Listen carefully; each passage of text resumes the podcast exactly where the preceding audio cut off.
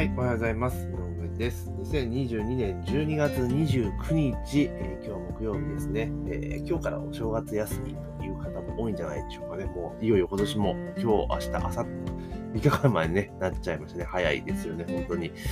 嫌になるなというふうに思いますが、えー、いかがお過ごしでしょうか。で、今日はですね、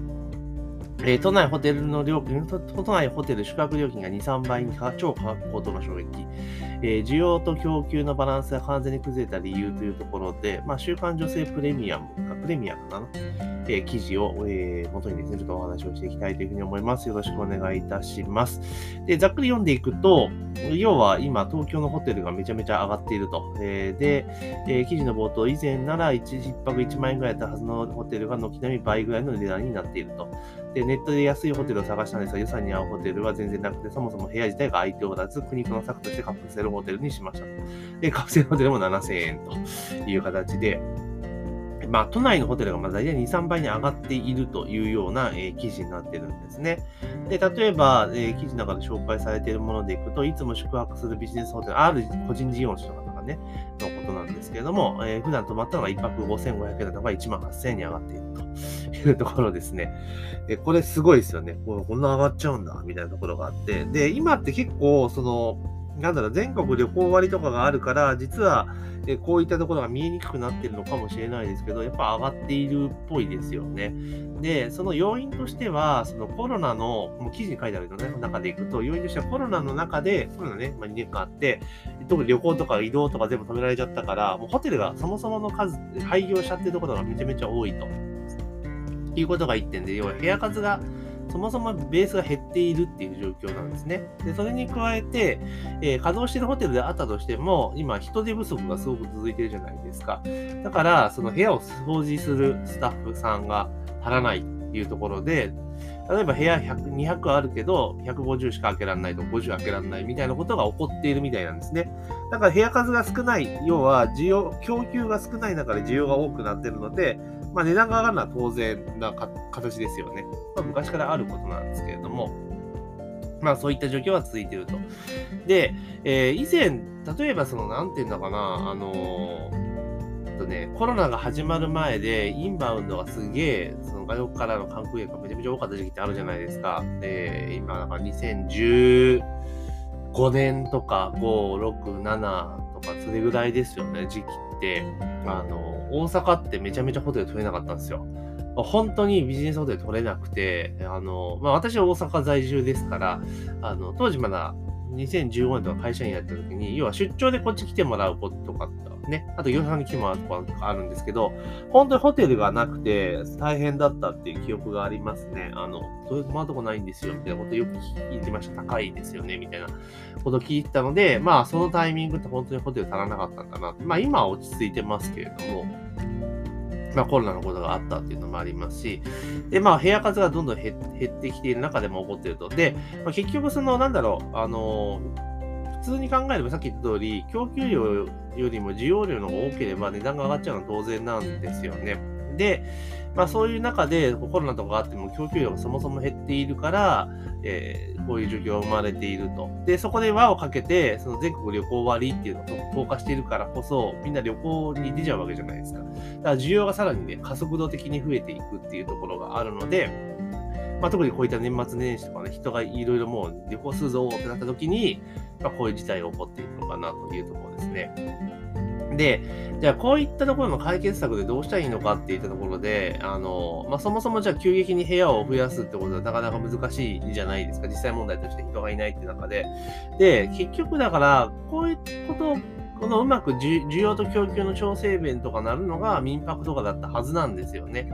うん。あの、普通に、だから、例えばこうやって部屋足らなくなった時に民泊をパッと始めて、えー、例えばそういうところだけ、こうね、やるってことができた、できるわけじゃないですか、民泊とかね。で、以前のその法整備が整ってない時期ですよね。2015年、6年ぐらいかな。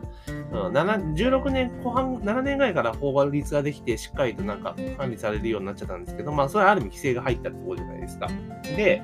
要は、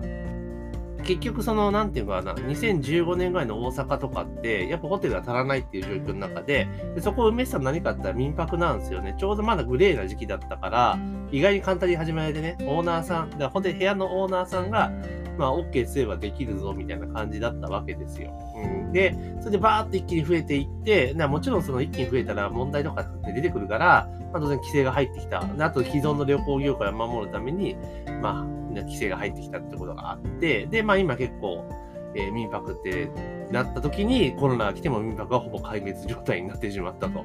いうところなんですよね。うん、だから、まあこの状況っていうのは、そのコロナがまあ落ち着いてきてはいるものの、また中国でちょっと大流行しているということがあると、また日本でも増えてきちゃうと。可能性もあるよね。で、国がどういう対応するかってまた見えてこないじゃないですか。で、いきなりまた止めるってこともやりかねないっていうことを考えると、その安易に人増やしたりとかって、ね、やっぱ正直難しい部分あると思うんだよね。経営側としては。そういうリスクを取らなきゃいけないわけじゃないですか。でもちろんそういったリスクを取ったところ、ホテルも絶対あるわけなんですよ。うん。あるわけだから、そういうところって多分こういうとこ結構乗り切ってると思うんですよね。で、でも、満室だからっていう話になってきて、結局部屋取れないと。で、そのホテルからすれば、その、ホテルで基本的にダイナミックプライシングじゃないですか。その繁忙期はちょっと高くなるし、換算期は安くなるっていう形でやっていくわけだから、当然需要が多い時っていうのは当然値段が高くなってるから、その店の、そのホテルの利益で絶対上がってくるわけじゃないですか。とはいえ、ここまで2年間とかね、めちゃめちゃ大変だった状況の中で行くから、まあ、それぐらいはしないと本来いけないと思うので、別にその値段を高く設定するというのは別にその個人的には悪いことではないと思うんですよね。だけど、その政府の政策自体が、その、なんとかな、業界、業界にお金をこう、落とそうと思っているんだけれども、結局はなんか苦肉の策落とそうと思ってるんだけども、それは結局現場を苦しめてくると急激な需要増に耐えきれないぞっていうところなんですよね。だからこういうのって結局は徐々にやっていかなきゃいけないんですよね。あの時間をかけて、例えば、この年末年始に照準を合わせるんだったら、そのね、ホテル、ホテルを、だから、結局一つ、今日採用して明日から全力疾走ってことは絶対できないじゃないですか。だから、早めに採用して、例えばもう、えー、夏が終わった時点か、例えばですよ、夏が終わった時点で、あの、全国旅行割みたいな感じでやっていくようにするわけじゃ、したわけじゃないですか。だけど、そのなんか、いつから始まるかよくわからない段階で、感染が落ち着いたからスタートしますよみたいな感じでやったわけですよね。で、まあ、都道府県からスタートさせてっていうのはわかるんだけれども、それはもうちょっと時間取ってやるべきだったんじゃないかなって個人的に思うんですね。だから夏ぐらいから、徐々にちょっと条件を、最初はちょっとシビアにしておいて、あの、なんつうのかな、えー、ちょっとずつ需要を高めていくっていう形でして、で、その間にホテルには、例えば1月からね、12月から、えー、なんだろう、最大にしますと。だそれに合わせて、えー、準備をしておいてくださいね。で、徐々に、その、なんとかな、割引率を上げていって、ピークをそこに持っていくぞ、みたいな感じに、やるでもよかったんじゃないかなっていうふうに思います。まあ、ただ、そう、とはいえ、それでね、また感染が増えちゃったら、みたいな感じで、やっぱりリスクがあるから、まあ、こうなっちゃったのかなっていうふうに思ったりはするんですよね。うん、だから、結局は、その、まあ、コロナのところでね、旅行、多分だから観光地とかで、ね、ホテル業とかって大打撃を受けたのは事実だから、まあ、こういう手当をするのは悪いことではないと思う。だけど、じゃあ飲食店どうなんだよっていうところで、飲食店結構何気に放置されてねえかみたいなところってあると思うんですよね。だそういうふうなところと、なんか両輪でうまく薄く、だから長く薄くやりたい、長くやりたいからちょっと予算を下げるとかやってるんだったら、もうちょっと適用する範囲とか施策って増やした方がいいんじゃないかなっていうふうに思うんですよね。で、全体的に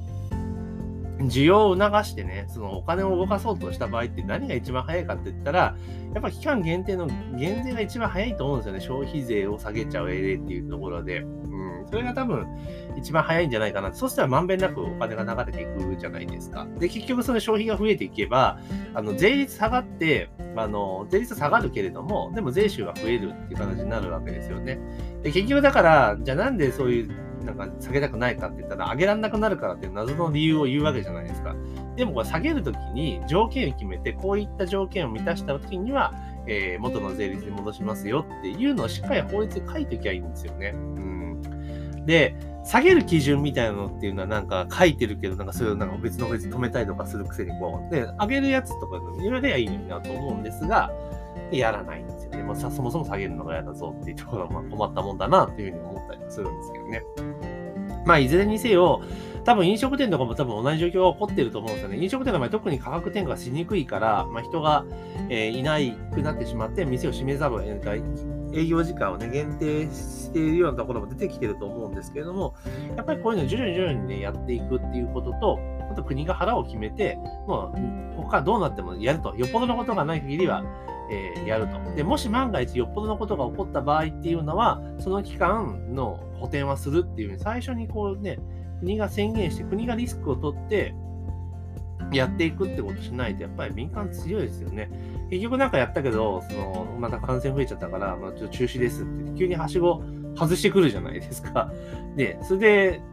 ね、なんか補助金つけるぞって言っても、いつお金もらえるか分かんないみたいな感じになっちゃうし、で、補助金つけるぞってなっちゃうと、その補助金目当てで、えー、やっちゃうところも増えてきちゃうから、健全にならないですよね。だから本来、生き残れないようなところも生き残っちゃったりするから、やっぱ問題あるんですよ。だから、特定の業界に補助金をつけてっていうのを、なんかやるのはあんまりやっぱ良くないですよね。うん、だから税制面で、あの、優遇をしていく。だからなんか結局今の施策って、その税率上げていろんなところから税金集めてきていて、それを再分配するっていう仕組みになってるじゃないですか。ね。だけど、結局その配る側にやっぱり恣意的なあれが働くわけじゃないですかね。えー、ここはこうでこうでみたいな感じになっちゃうと、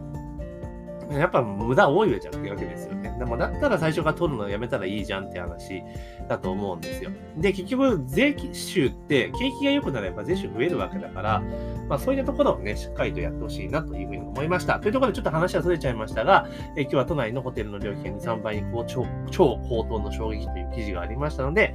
まあそれについてちょっとお話をさせていただきました。ぜひね、え番組の購読とフォローを忘れずにお願いします。というところで本日の配信は以上とさせていただきます。今日も一日頑張っていきましょう。